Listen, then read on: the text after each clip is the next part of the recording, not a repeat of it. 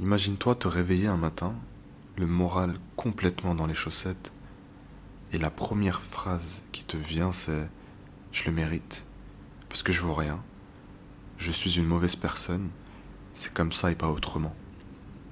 Dans cet épisode, je vais t'aider à changer ton mindset pour commencer à reprendre confiance en toi, commencer à t'aimer, et quand je dis t'aimer, c'est t'aimer vraiment. Reste avec moi jusqu'au bout. Salam alaikum mes belles âmes, j'espère que vous allez bien, c'est Amar et on se retrouve dans un nouvel épisode du Hub Show, le seul podcast qui remet du hub dans ta vie. Si jamais c'est la première fois que tu m'écoutes, bah écoute, je m'appelle Amar, je suis coach en relation. J'aide les femmes à transformer leur vie amoureuse, à briller par leurs valeurs, à comprendre les hommes et tout ça dans l'unique but d'attirer un homme de valeur et de cheminer vers le mariage. N'hésite pas à t'abonner au podcast, mets-moi 5 étoiles, ça fait toujours plaisir et on y va. Si jamais tu es dans cet état d'esprit que je décrivais un petit peu plus tôt, pour moi, il peut y avoir trois raisons. En tout cas, trois raisons principales.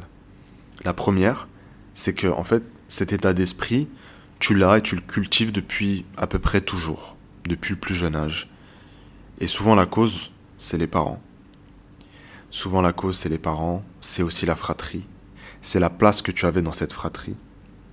Tu sais, quand tu nais dans une famille dans laquelle on te rabaisse, dans laquelle on n'a aucun mot positif, gentil, on ne te donne pas d'amour, bah forcément, tu en viens à te dire que tu ne mérites pas. Tu ne mérites pas de recevoir de l'amour. Tu ne mérites pas qu'on t'aime. Tu ne mérites pas qu'on te laisse de la place. Et on peut aller pointer du doigt les parents, c'est vrai. Même si c'est pas forcément volontaire de leur part, les conséquences elles sont graves. Les conséquences elles sont réelles. Et les parents aussi rendront des comptes par rapport à ça. Dans notre communauté, on a honte de le dire, et pourtant la toxicité parentale existe. Les abus existent. Parce que les enfants, qu'on le veuille ou non, ont des droits sur les parents. On connaît euh, la place du parent en islam, c'est très important, c'est central. On connaît un peu moins la place de l'enfant, et pourtant c'est tout aussi important. Donc quand tu as grandi dans cette famille dysfonctionnelle, forcément ton estime en a pris un coup. Parce que l'estime, elle commence à se construire à travers tes premières relations sociales. Et ces premières relations sociales, bah, c'est celles avec ta famille. Tes premiers repères, ce sont tes parents. On a conscience de nos parents quand on est enfant avant d'avoir conscience de nos frères et sœurs. Pourquoi? Parce que les parents sont un repère. Et quand le repère est bancal, bien tout le reste suit. Vient ensuite la place dans la fratrie, forcément. Parce que lorsque tu es le vilain petit canard, lorsque tu ne te sens pas accepté des autres frères et sœurs qui, eux, paraissent hyper proches, complices, et qui parfois se lèguent contre toi, bah c'est qu'il y a quelque chose qui va pas chez toi en fait. En tout cas, ça c'est ce que tu te dis. Et c'est un rôle que tu tiens depuis trop longtemps. C'est un rôle duquel tu n'es jamais sorti, tu ne t'es jamais insurgé contre ça parce que tu avais peur. Et ça, je le comprends. Mais il est temps, aujourd'hui peut-être 15, 20, 30 ans, 40 ans après, de reprendre le contrôle et de remettre les choses dans l'ordre. La deuxième chose qui pourrait expliquer cet état d'esprit, c'est un coup dur. C'est une épreuve de la vie. Et t'arrives pas à te relever.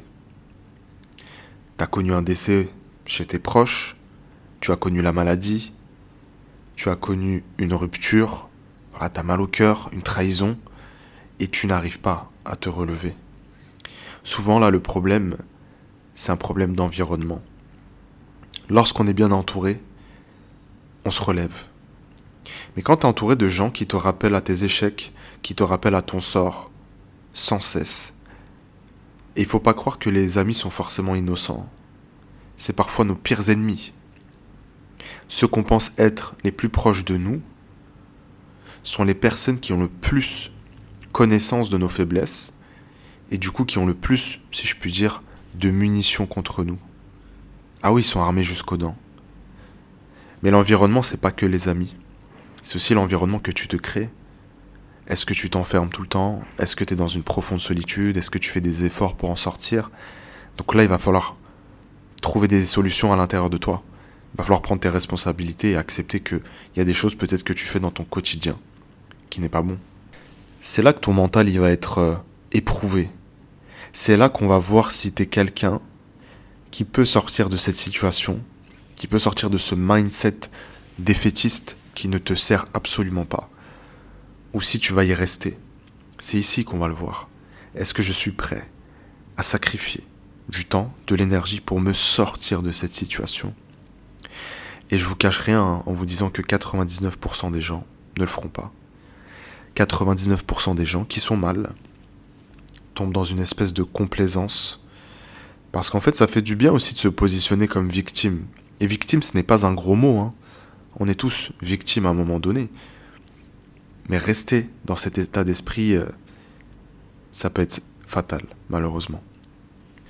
Le troisième point, troisième chose qui peut te pousser à rester aussi dans cet état d'esprit, dans cette négativité, dans cette faible estime de toi, c'est d'être mal entouré cette fois. Et là, c'est pas tes amis qui peuvent être plus ou moins euh, sournois. Là, c'est des gens qui ne t'aiment pas en fait. Là, c'est des gens qui sont négatifs, des gens qui sont méchants avec toi, des gens qui te rabaissent. Et ça peut arriver à n'importe quel stade de la vie.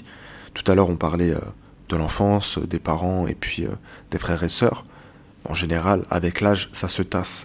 Mais là, tu peux arriver dans une nouvelle école, une nouvelle fac, un nouveau boulot où les gens se retournent contre toi. Et toi, tu viens te dire simplement que si c'est le cas, c'est qu'il y a quelque chose qui cloche, c'est que c'est toi le problème. Ça peut être vrai. C'est le cas par exemple des gens qui sont évitants, qui ont beaucoup de problèmes dans les sphères sociales et qui ne se rendent pas compte que parfois c'est eux. Mais ça peut être faux aussi.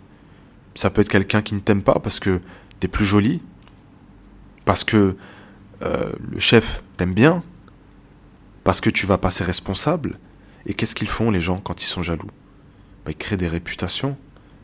Ils se liguent contre toi, ils montrent d'autres gens contre toi, ils mentent sur toi. Résultat des courses, on s'attaque à toi, matin, midi, soir, et de différentes manières. Ça peut être du harcèlement physique, du harcèlement moral, comme je disais, te faire des réputations, mentir sur toi, essayer de te donner plus de travail que les autres, etc. Mais ça peut être vrai aussi dans les sphères amical, c'est-à-dire tu as tes amis, peut-être qui sont sincères, qui sont gentils, et t'es présenté à d'autres personnes, et ces personnes-là ne peuvent pas te blairer. Et encore une fois, souvent la source, c'est la jalousie. Il suffit que tu paraisses plus coquette, plus intelligente, plus, plus, plus, plus, ce que tu veux, pour que les gens te jalousent. Et toi, résultat des courses, tu rentres chez toi et tu te dis, mais il y a quelque chose qui va pas. Et t'as le moral dans les chaussettes, et tu déprimes. T'aimerais avoir le contrôle sur ces choses-là, parce que t'estimes être une bonne personne, et pourtant, tu arrives pas. Ça continue, et ça fait vraiment effet boule de neige. C'est crescendo, et c'est destructeur. Laisse-moi te raconter une histoire. Il y a plusieurs années maintenant, ce que tu es peut-être en train de vivre actuellement, je l'ai vécu, tout était catastrophique, tout était chaotique dans ma vie. Et pour la première fois de ma vie, j'avais une extrême, mais vraiment extrême, faible estime de moi-même. Tout a commencé au décès de ma grande sœur, car lui fasse miséricorde. De là, c'était la dégringolade. J'ai pris 30 kilos. Moi qui ai toujours été sportif, qui prenait soin de moi, etc., je me retrouve avec 30 kilos de gras sur le corps. Et ces 30 kilos, je me dis que je les mérite je me dis que je suis une larve, que je suis déprimé, que j'arrive pas à m'en sortir et que bah, c'est la conséquence logique. Au niveau relationnel, c'est chaotique. C'est chaotique. Forcément, je bois du noir, je suis plus positif, je suis plus souriant, j'ai beaucoup de mal à joindre les deux bouts.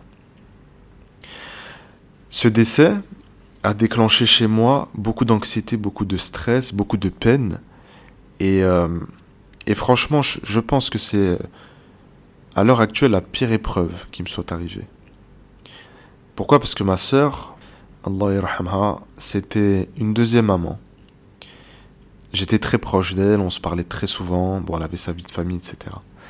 Et son décès, ça a été un choc. Un choc pour tout le monde, mais un gros choc pour moi. Et euh, j'ai vraiment beaucoup de mal à me relever.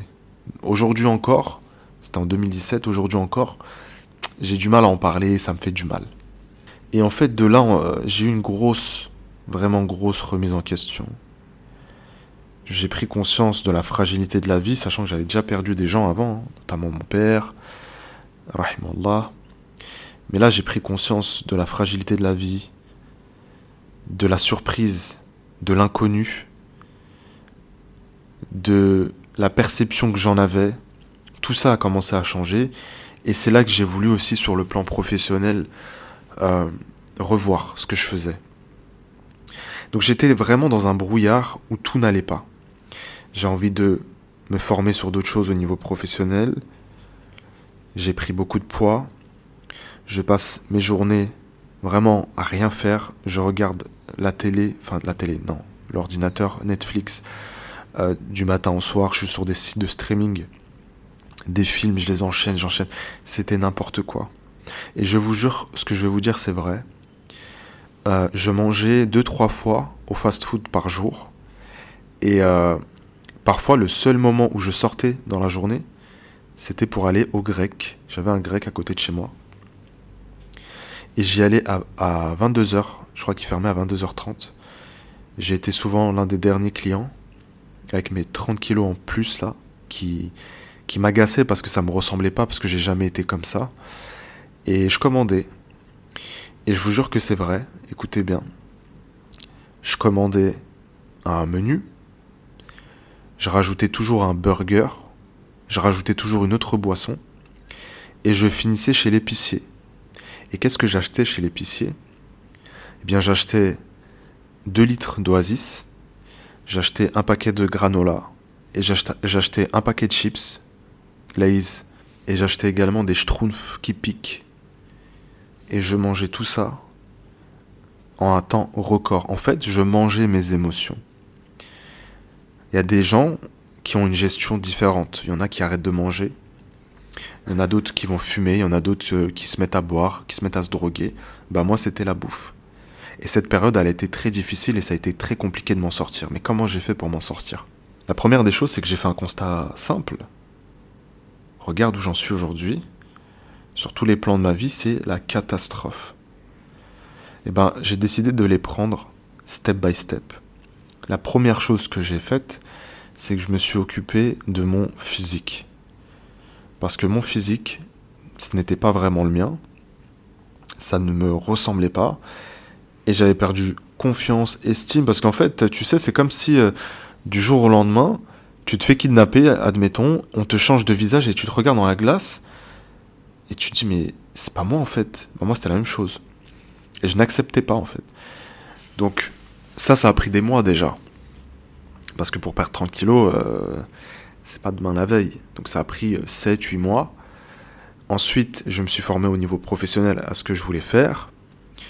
Euh, ensuite, j'ai remis en ordre mes relations. Je me suis séparé de gens et d'amis aussi qui ne me ressemblaient plus, qui me prenaient énormément de temps, énormément d'énergie.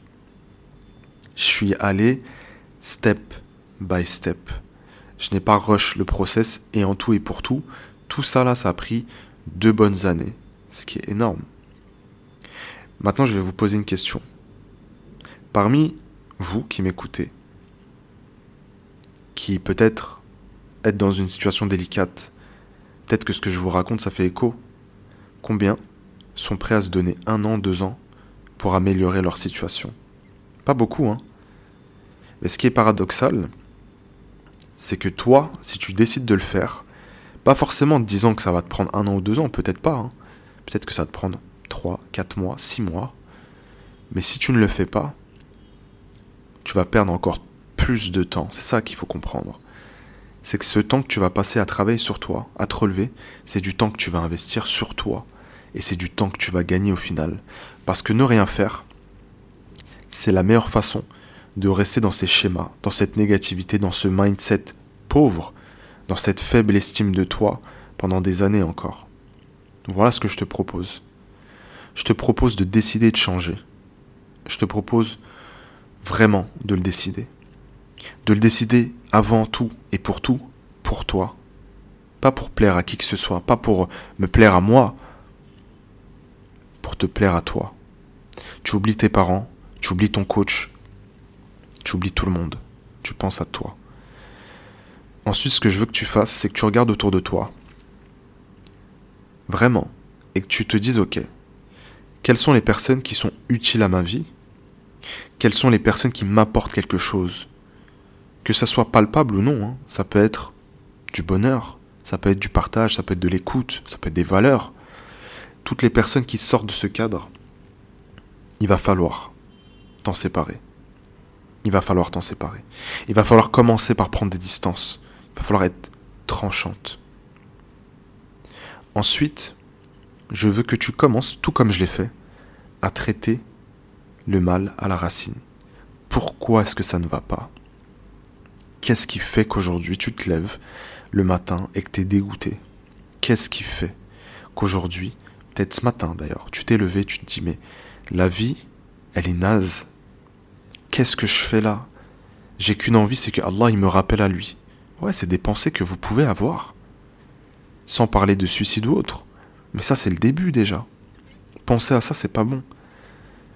Une fois que tu as déterminé ce qui ne va pas, peut-être c'est ta situation professionnelle, peut-être c'est justement ses amis, peut-être c'est quelqu'un de toxique dans ta vie, peut-être c'est ta santé. Bah, je veux que tu commences à faire des pas pour améliorer ces choses-là. Tu te débrouilles, tu trouves des moyens pour le faire. Si tu ne sais pas le faire, tu payes des gens qui vont t'aider à le faire. Tu payes ton coach sportif. Tu prends mon programme. Tu lis des bouquins. Tu passes du temps à écouter des podcasts. Tu fais quelque chose. Mets-toi en mouvement. D'accord? Personne ne le fera à ta place, je te jure. Personne ne l'a fait pour moi. Et le pire dans tout ça, tu sais ce que c'est?